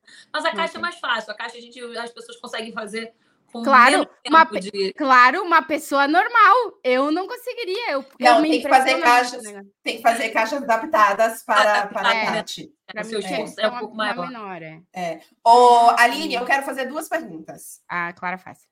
É, é, a primeira, a gente tem. Não, a, a, essa vai ficar para depois. Porque, inclusive, a gente já tem uma hora, mais de uma hora de podcast. É, isso aqui só vai, é loucura. Mas é, você quiser, você já vai pensando. A gente sempre pede para as nossas convidadas uh, ah, para contar para a gente um grande momento, pode ser mais emocionante, melhor, pode ser qualquer coisa, um grande momento atrás do gol. Então, pensa no momento aí. Mas antes disso, eu quero saber como é que foi o seu encontro com o Koala. Porque eu amo. Eu, eu, na minha lua de mel agora, fui fazer safari. Com, Ela foi ver bicho. Ela e. E, obviamente, no safari em especial, a gente gosta, a gente vai muito porque a gente gosta de gato e a gente quer ver os, assim, os felinos em geral. É, mas é muito ruim quando você vê, você não pode fazer um Feliz. carinhozinho leal, sabe? Não pode pegar a chita e, e sabe, e agarrar ela. Claro! Não pode. Mas o koala pode abraçar o, o koalinha e ele abraça você de volta. Conta pra mim. Cara, para começar, ele parece um ursinho de pelúcia, né? Tem um então, vídeo que eu fiz, eu colocando a mão nele, a minha mão afundava. Parecia um edredom, sabe? A pele dele. Caraca! Uma coisa muito gostosa. A gente foi lá num, num, num santuário lá dos koalas, que cuida de koala e tal, que tinham muitos, tinham muitos, assim. Só que é, um, é, é, quase como um bicho preguiça, né? Tu olha ele dormindo o tempo inteiro, ele não, ah. ele, não, ele não se move muito, não quer fazer muito esforço. Sou eu! a Clara agora vai ser conhecida como a Koala. Mas achei muito fofinhos, cara. Sério, vontade realmente de pegar um e levar para casa. E o rostinho deles, né, é muito fofinho. E eles parece que eles já estão na posição assim, ó, para tu botar no teu Exatamente! eles já estão na posição de me abraça. Deixa eu agarrar no seu cangote. Eles são bonitinhos demais. Eles são muito fofos. Nesse que a gente foi, tinha os cangurus, assim, também. Eu não vi canguru livre lá, né? Aliás, hum. até uma curiosidade que eu ia até fazer um vídeo sobre isso, nem deu tempo de fazer que lá eles comem carne de canguru, porque o canguru virou uma praga. Tem tanto, tem Eita. tanto, tem tanto, que eles chamam pessoas a comerem o canguru. Tu comeu Nossa. a carne do canguru? Não, comi, não consegui. Eu abracei o canguru um dia, ele virou meu melhor amigo. Tem várias fotos com ele, vídeo. E Falei, não, é muito. tu é- acha que não te botaram a carne do canguru sendo É, aí- era a carne do canguru? É, Não, Tati, aí não. Vai a crueldade também. Não. É que eu queria saber, tem, parece o quê? Carne de... É vermelha ou é branca? Que tudo tem gosto de frango. Eu comi crocodilo uma vez. Na... Ah, mas o cro- crocodilo parece frango mesmo, porque é Parece branquinho. frango. Eu passei muito mal, inclusive. Mas parece tem gosto de frango.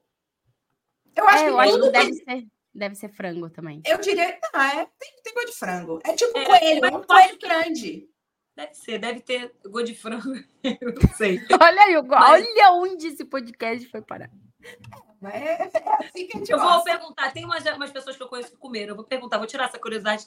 Carne de canguru tem gosto de quê? De quê? É, porque fica É. essa dúvida, né? Inclusive, É. se eu um dia for pra Austrália, eu vou comer a carne do canguru. Eu não tenho. Ah, é? nenhum- Ah, eu Claro não vou. sim. Não, a do canguru eu não vou, Ah. não, porque ele é muito amigo do koala. É, eu não como esses bichos essas coisas assim, eu A, não a como. Clara, mas- ela inventou que o É. canguru é amigo do koala e tirou a própria conclusão que não pode comer. A que- é que a, Cla- a Não, mas Clara não gosta de carne. Vocês, é, eu não gosto muito, não sou muito É, chegada então. à carne assim. Apesar de que a carne do coelhinho é bem gostosa. Essa Nossa, carne de eu coelho é muito bom. Não, Nossa, agora nós é vamos bom. ser cancelados aqui. é, na- é, mas desculpa, na Itália eles comem muito carne de Aqui coelho. também. É, a é paella gostoso. tradicional de É, carne é com Ah, não, carne de paella de coelho. carne de coelho. É bom, é bom. Paella de carne o quê?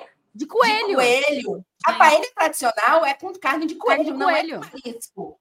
É Uhum. mesmo? Eu não sabia É. dessa. Não, é, que a, a paella ela é, tem de Bom, é carne local, de né? marisco. É, É. carne de marisco. Mas a de carne é com carne de coelho. E é muito É. bom. É delícia, é delícia. Nossa, Mas é. o que, o que eu ia falar de por que, que o, o koala é amigo do, do canguru? Eu já falei que o koala era amigo do coelho. Porque todas vocês foram desses santuários aí, e eu ficava vendo todos vocês abraçando o koala, e era no mesmo lugar que tinha canguru. Então, eles são amigos. Mas ele era mais ou menos no mesmo lugar. Os cangurus ficavam soltos num lugar um pouco separado. Eles não ficavam exatamente no mesmo ambiente. Essa foi uma conclusão que você tirou. a Clara tava todo mundo ali, o koala. Eu achei que. Ela só quer arrumar o amigo do koala. O resto. Que for, que for, que for. Mas não, Aline, carne tu pensou no momento atrás do gol? Pera, tem que ser um momento bom ou é um momento mais marcante? É, é- é marcante, assim. Pode Mais ser bom, pode... marcante. É, marcante. É, porque o mais marcante pra mim eu acho que não é bom. Eita. Mas é o mais marcante. Mas agora a gente ficou curiosa, você É, vai agora contar tu vai ter que você contar. depois. Tem alguns. Ó, acho que o mais marcante talvez tenha sido. Tati vai saber desse muito bem. O Grenal das Américas, o Grenal de Libertadores, que foi o último Grenal, o último Ai, jogo do que Brasil antes do- do- de tudo fechar para a pandemia.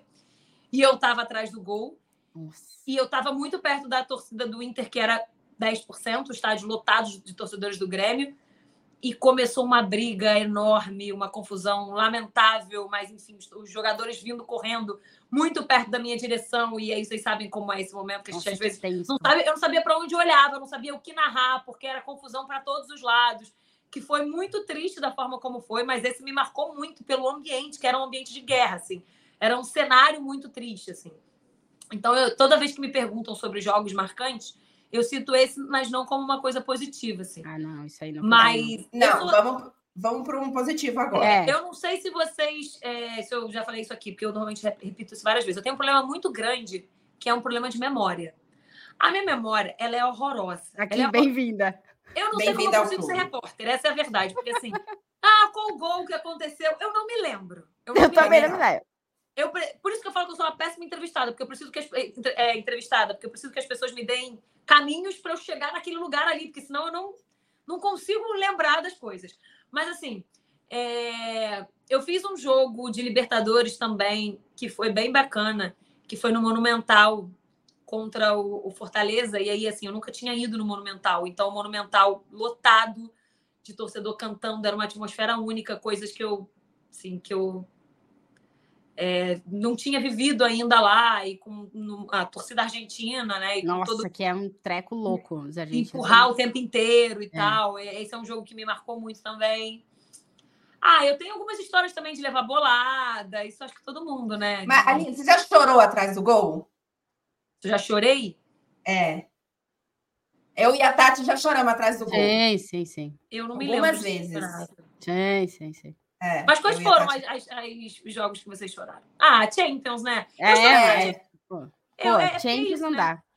Eu chorei na, naquela- Eu- quando foi o jogo final da Champions, eu chorei. Talvez eu teria chorado no lugar de vocês. É, atrás do gol. Gente, a semifinal de agora do com o clássico italiano, com Inter e Milan, que eu estava, eu já tinha, eu tinha acabado de me mudar para da Itália para Paris, né? E quem assiste aqui o podcast sabe que ainda é um processo de adaptação. Ainda. Não, é. é, ainda é. Não Paris em si. O problema é eu ter deixado a Itália.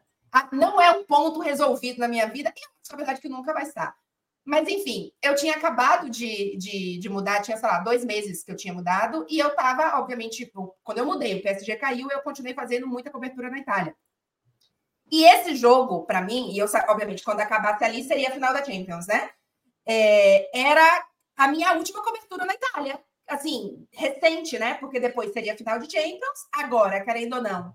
Por mais, a gente não tem um correspondente lá, e eu entendo que, se tiver oportunidades e tal, talvez eu, eu volte com mais frequência, assim, do que talvez outro, outro repórter, mas era a minha última cobertura, assim, sabe? Meio que fechava um ciclo para mim. Primeiro que eu quase chorei no ar, né? Mas aí eu dei uma segurada, ainda bem que eu estava com a Arthur Quesada, porque a Tainá jogou para mim, bem com essa história, né? Que a Clara viveu seis anos na Itália, ela sabe o que significa e a Clara aqui, futebol italiano. Eu, assim, cala a boca, Tainá, cala a boca, não fala isso, não fala. Quando ela mandou para mim, eu estava pronta para chorar. Então eu só fiz, é isso, Tainá, não é mesmo, Arthur Quesada? o Quesada, brilha, ainda bem, percebeu, fez um, um uma introduçãozinha, né, sobre o que a gente tinha mais ou menos combinado de falar e, e devolveu para mim. Foi o tempo de eu respirar e falar, então não chorei no ar. Mas quando. Aí veio adrenalina, né? Que foi a primeira entrada essa. Então veio adrenalina e tal, não sei o que, beleza. Você de fato concentra no trabalho e tal, e você né, deixa um pouquinho de lado. Mas quando sentou atrás do gol, e aí você tem aquele momento que você não tá no ar, né? Você vai preparar, você vai ligar de novo, não sei o que. Sentou. Inter e Milan entraram em campo.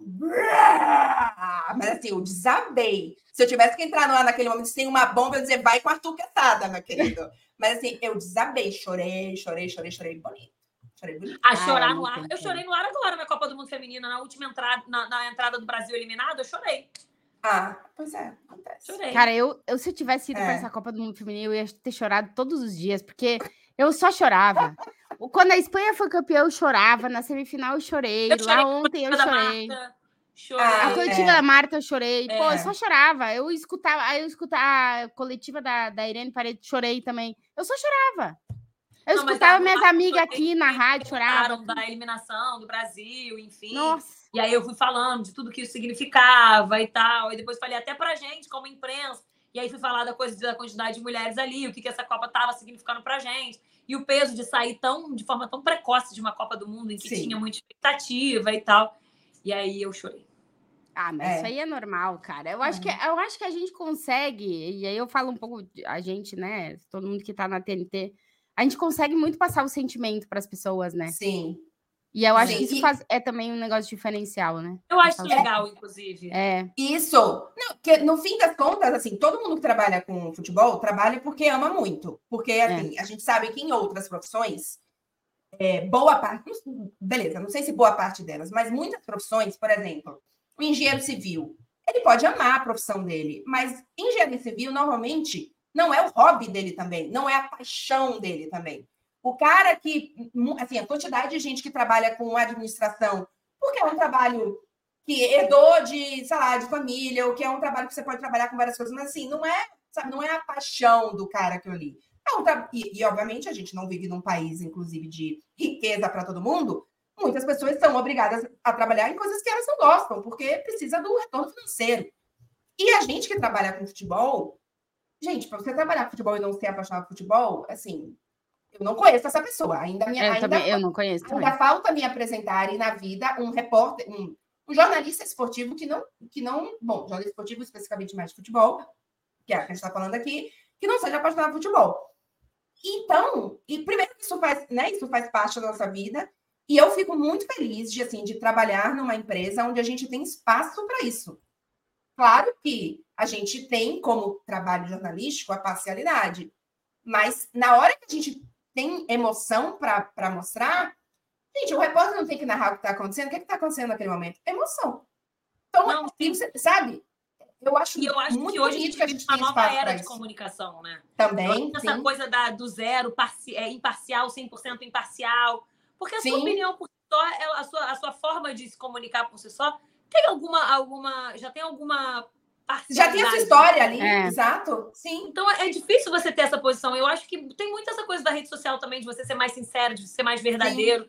Eu acho que isso está migrando muito para a televisão. Eu acho que a TNT permite muito que a gente faça isso. Então a nossa Sim. forma de se comunicar é uma forma. Eu acho que até é o segredo, assim, da, da, para a coisa dar certo. É essa coisa Sim. espontânea, essa coisa sincera, é falar diferente. É, é, é mais do que passar uma ideia de informação isenta, é falar a língua do cara que está ali assistindo, é fazer ele se identificar com você de alguma forma, né? Porque Sim. ele também sente como você. Eu acho que a gente tem muito esse espaço, assim, de fazer isso. E eu acho muito bacana. Eu não, não sei, inclusive, se eu saberia me comunicar hoje de uma outra forma que não essa. Seria difícil ter. É. É, é, eu, eu acho que eu não conseguiria também, assim, 100%. Outro dia eu tava vendo TV aqui na Espanha, eu falei, era, era, o, era um noticiário, que tava falando sobre a Copa do Mundo Feminina.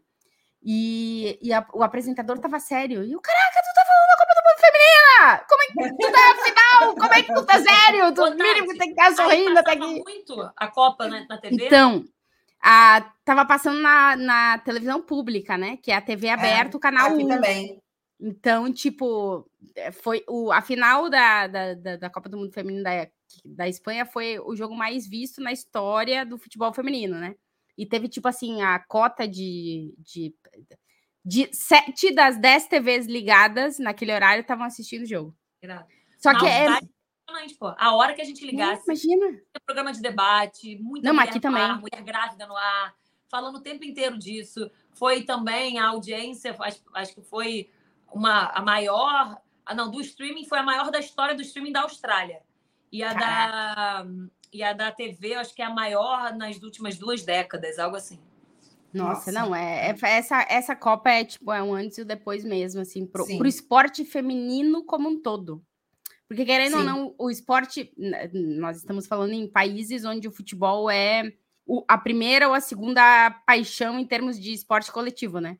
Então, tipo assim, eh, se tu consegue que as pessoas, sete de dez televisões, estejam vendo um jogo de futebol, de futebol feminino, te coloca a mulher praticando esporte em outro lugar, né? Sim. Então, acho que em, te- em termos de consumo do esporte feminino é um antes e depois dessa Copa do Mundo. Às vezes é meio monotemática, né? A gente sai do assunto, de alguma forma eu volto. A gente sai, eu É, volto. É, Eu mas é- É, mas é que você tá vivendo isso E a- ainda. a e é gente- bonito Eu um pouco isso. a gente É. nem, nem escorregou aqui na maionese e foi parar num lugar totalmente aleatório ali. Porque esse podcast aqui, ele começa falando... O cangu, a carne do canguru foi o mais longe que a gente Não chegou de uma coisa nada a ver com o que, que era o negócio. Porque geralmente é. É, mas essa é a ideia deste podcast. Pô, claro, olha eu, a gente tá no podcast, eu já aqui, fazendo pergunta pra vocês. Tem muito tempo que eu não falo com vocês. Menina, mas o Neymar indo embora pra te sacanear, né? Você tá aí, pô, se esforçando pra se adaptar a Paris. E ele dificulta as coisas. Você já te falou, meu, meu filho, você acha que tá fácil a minha vida aqui? É, exato. Não faz viver, não. E- exatamente, eu tava, não, porque aqui ao menos vai principal praça do principal jogador brasileiro. Não, nem isso. Nem isso, Aline, eu tive, Ah, claro. nem isso. Porque Mas- quando eu cheguei, não é nem que, ah, beleza, mas caiu da Champions, mas também. Eu cheguei aqui dia 5 de fevereiro. Ele machucou 19 de fevereiro. Não, não, tem- a- é, Eu a cheguei, o PSG caiu e ele foi e ele machucou. Assim, então assim, tá lindo, Paris, tá lindo. Foca, É. foca que vai ter Olimpíada, você vai ver uma Olimpíada histórica aí, Paris, Pan. Pois é, entendeu? Tô, tô, tô aí nesse, nessa tentativa aí, mas vou É. falar pra você que ainda não tá, não tá, não, não será, eu acho que não será superado. É um processo. É um não, processo. não terá fim. Não a, a Itália fim. não tem condição. A Itália, eu, eu virei, eu me, assim, é tudo para mim. Eu não conheço a Itália. Sabe que eu, eu, tenho, eu tenho cidadania italiana. O Nastari é italiano. Olha, E eu não conheço a Itália. Pois, Eita. precisa conhecer. Eu me encontrei, assim, eu sou completamente apaixonada. É, ó, bom, é um país que tem qualidades e defeitos como todos os outros, mas, assim, é que eu acho que também o que ajudou muito no meu caso é que a minha a época mais feliz da minha vida foi vivida na Itália. Então, toda, assim, todas não, mas boa parte das, das minhas memórias felizes de vida adulta são na Itália. Então, foi muito difícil deixar esse lugar, porque se eu, ah, se eu pensar, ah, vou voltar para o Rio. Beleza, eu passei quatro anos no Rio com coisas boas e coisas ruins, mas os melhores momentos da minha vida não foram vividos no Rio. Se eu pensar, ah, vou voltar para Salvador. Eu saí de Salvador porque eu não estava feliz em Salvador. Eu saí do Rio porque eu não estava feliz no Rio. A Itália foi o momento que eu fiquei feliz na vida assim, eu continuo sendo bem feliz, mas é, sabe quando foi o momento em que você fez, caramba, são os momentos mais felizes Ah, não era feliz com massa e vinho barato, aí que pois é. também é. colabora para felicidade. É, de fato, a comida ajuda muito a ser Nossa. o lugar mais feliz da sua vida. É, e é uma das coisas que eu mais priorizo na vida, assim, porque, por exemplo, é, eu, eu, meu dinheiro, onde vai meu dinheiro? Viagem e comida. Comida é claro. vinho. Muito bem empregados, diga-se, né? Isso. Porque assim, eu, eu entendo, mas, por exemplo, eu não, eu não compro coisa de marca, eu não sou a louca da bolsa, eu não amo sapato de marca, eu não compro. Sei lá, eu não, não sei, tem outras coisas que eu acho que cada um, tendo dinheiro, usa o dinheiro como quer. Como quiser, tá isso Como aí. quiser. Cada um é feliz do jeito que é. Tem gente que é feliz com um armário cheio de sapato de marca. E se ela tem dinheiro para pagar aquilo, ele tem dinheiro para pagar, tá lindo. Ele é feliz daquele jeito? Toca. Ótimo. Sou feliz com comida e viagem. Sou feliz com e na viagem eu gasto dinheiro com comida na viagem. Então, tá difícil, Aline, tá difícil. Tu é tá difícil. Tá com João Junqueira. falar, hein? Um pouco de Diego Vieira também, porque essas viagens são complicadas. Porque junta isso, é só comida, comida, comida. Qual é. restaurante? Vamos olhar aqui, pesquisa restaurante. É. Eu é sou é assim. É. É, Bom, ainda bem que Marcelo Beckler também é. A gente, ou a gente É, mas depois ele vai okay. levantar o peso na academia. É. Na academia, ele faz, não precisa ter academia. No quarto do hotel, ele faz Nossa. a malhação dele. Mas a, é, mas a outra opção, se não for comida, é para ver bicho, para ver leão e. Pra ver o koala. E leopardo. O koala, ainda não consegui convencer Marcelo, porque não é felino. Mas para mim, Vou feliz, vou feliz. Aí, pra, e para chegar para ver o koala, Aline, quantas horas de voo para é, ir ver o koala? probleminha aí. Cara, na minha ida, eu peguei dois voos de 13 horas com um intervalo em Doha, porque eu fui por Doha. Eu voltei pelo Chile. É porque se eu pegasse a, a viagem é, na ida por Chile por Doha, o total dela era mais curta por Doha, porque eu, é, pelo Chile eu tinha que chegar em Sydney e eu ia para Brisbane, que é onde a seleção hum. brasileira ficou concentrada. E aí eu ia ter que pegar um outro voo para Brisbane. E o de Doha já ia direto para Brisbane, então eu faria dois voos. E aí eu fiz dois voos de 13 horas. Vocês não estão entendendo. Eu nunca senti jet lag na minha vida, assim, de viagem. Nunca tinha tido jet lag. Dessa vez era algo enlouquecedor, assim. Eu dormia duas horas e acordava com uma fome de janta, que eu queria comer o café da manhã como se não houvesse amanhã. E era assim, nossa senhora, aquelas panquecas com Hum. Maple syrup, sabe? Ah, amo! Amo. Eu comia muito no café da manhã, porque eu ficava com muita fome. E eu demorei uns cinco dias para me adaptar. A volta, eu fiz pelo Chile. Aí é um voo de 12 horas, chega no Chile, depois eu pego um do Chile para o Brasil, que é quatro e pouca. Então, Aí tá, é. eu, eu voltei Aí direto Disney. Foi um pouco mais tranquilo, mas mesmo assim, eu até agora não me recuperei do horário. Eu durmo, chega de noite, eu pô, consigo dormir três, quatro horinhas. Aí chega agora tarde, me dá um sono. Aí, quando dá tempo, às vezes eu durmo uma horinha e chega de noite e já não durmo bem. Eu ainda Nossa. não consegui adaptar. Ainda não resolveu. É que é, trocar eu... o dia pela noite, total. É, é que eu, eu tenho a facilidade que eu durmo em qualquer momento, a qualquer hora. Cara, então, assim. Eu sempre fui essa pessoa. É, eu já fui no médico para entender no médico por que, eu dormia tanto em qualquer lugar. E aí ele disse. Pressão baixa. Não, ele falou que era porque eu durmo muito pouco, porque no fim, meus horários. Ah, ah não, eu então, não tenho. Eu durmo, eu durmo muito, ali. Eu durmo muito. Eu durmo Nossa, Clara, horas por é. dia. Na maioria, por exemplo, agora, essa semana, uma semana que não. Estou aqui em Paris, não tem cobertura de jogo, não tem viagem, durmo nove horas por dia. Nossa, Nossa eu assim, já não consigo dormir por dia. aí. Eu preciso de oito, nove é o ideal. Se eu dormir menos de oito, primeiro que eu, eu, eu acordo confusa. Eu, eu troco as palavras, eu demoro, é, é triste eu não dormir minhas oito horas. Mas o meu ideal é nove horas. E eu durmo em qualquer momento. Vamos dormir sete da noite? Vamos dormir sete da noite, não tem problema. Vamos dormir três da manhã? Vamos dormir três da manhã, não, tem problema. Meu sonho. Durmo, não, dormir nove horas por dia, não. Eu queria, gostaria muito. Eu acho que até conseguiria, porque quando eu quero, eu durmo. Mas eu normalmente. É. Ah, e os horários dos jogos aqui no Brasil são péssimos, né? Nem então, assim. Eu... É eu tô muito acostumada a fazer, às vezes, três, quatro jogos na semana, que dois deles começam às nove e meia da noite, eu chego em casa às três da manhã. É, é que a gente faz bem menos, né? Então. É. é. é. Nossa Senhora. É, Gente, uma hora e vinte e cinco. Nossa senhora, isso aqui vai longe. É. Ah, isso aqui eu ia dizer. A gente tinha que marcar de fazer isso aqui. É, de assim, juntar todo dia a gente Sem poder gravar, falar né? das coisas da vida. Sem Sem, gravar, né? é, tipo, a gente, a Tainá, e pessoas.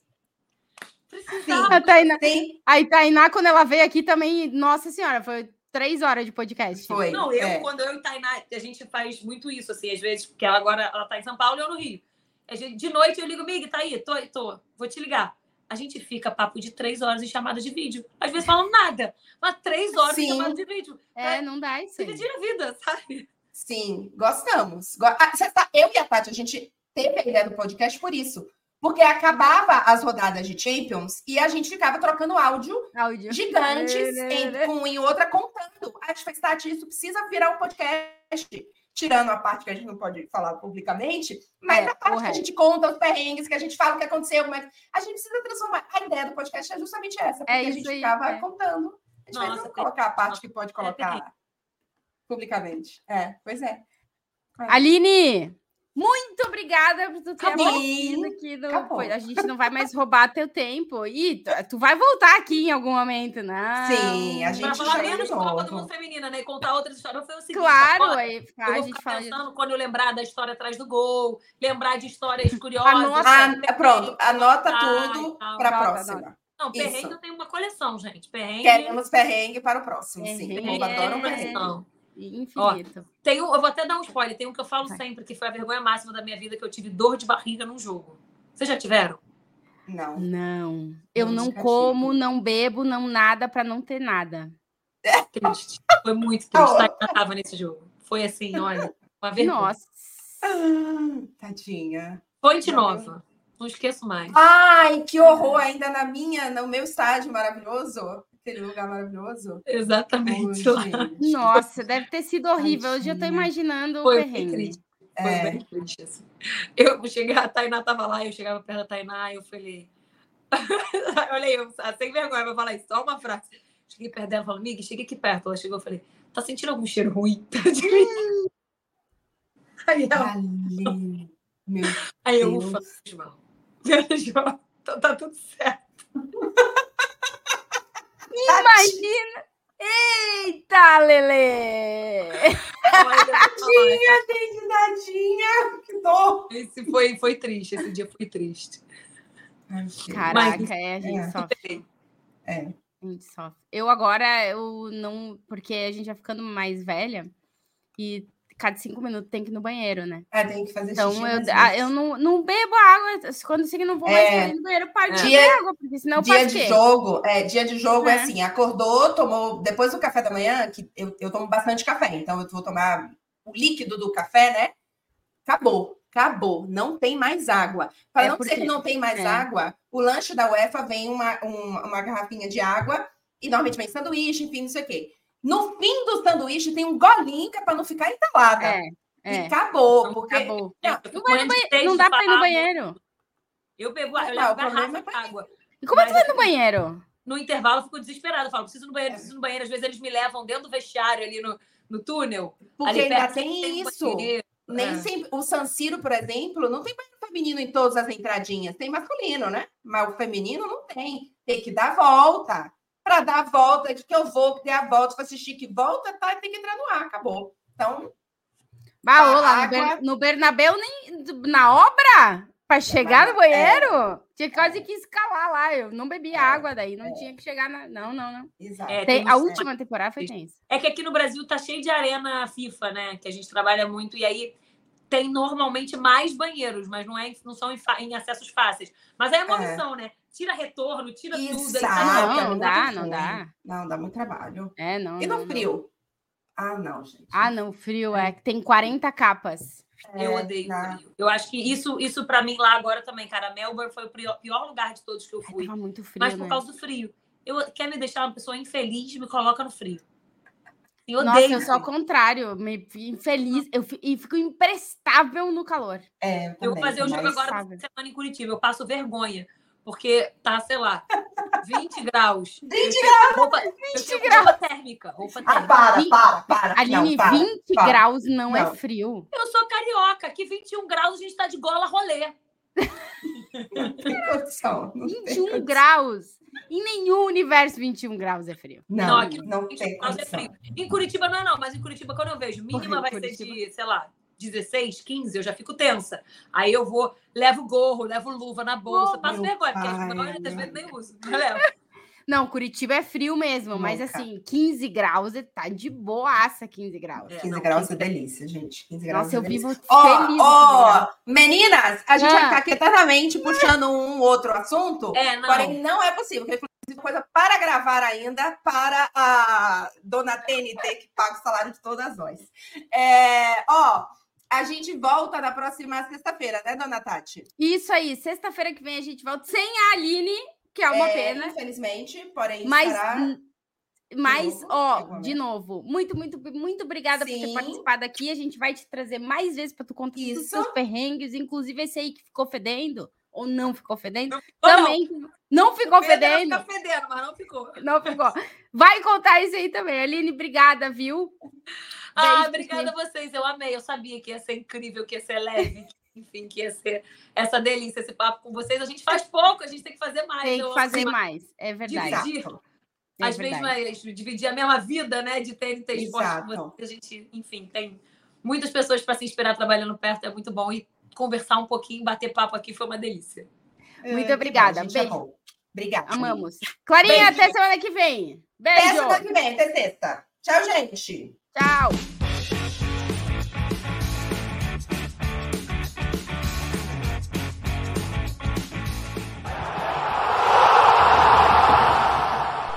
Podcast Atrás do Gol, com Clara Albuquerque e Tati Mantovani.